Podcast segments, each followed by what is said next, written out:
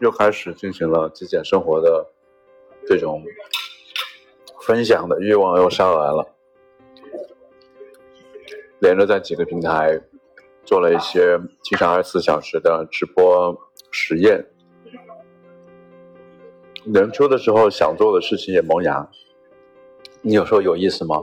一年时间，百分之九十的时间全部都在酝酿，或者说在试错，在可能累积一些其他方面的资源，只在最后的几天爆发。也许这最后这几天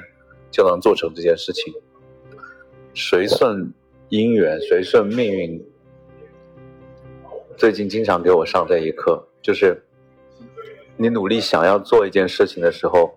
恰恰是你离这个事情，呃，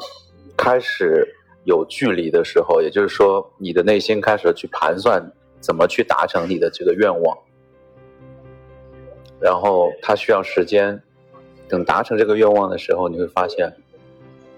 表面上看起来是突然一下子很偶然、机缘巧合的，就像中了大奖一样，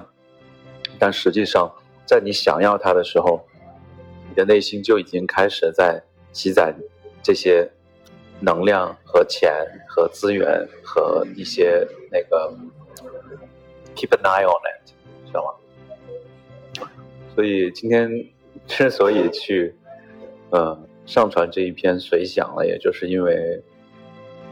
他要每个要上传一次，十四十天之十四天当中上传一次，才可以使用这个叫什么？平台平台放的月票，你看，这就是他在帮助我，让我多分享，帮助我突破自己那个，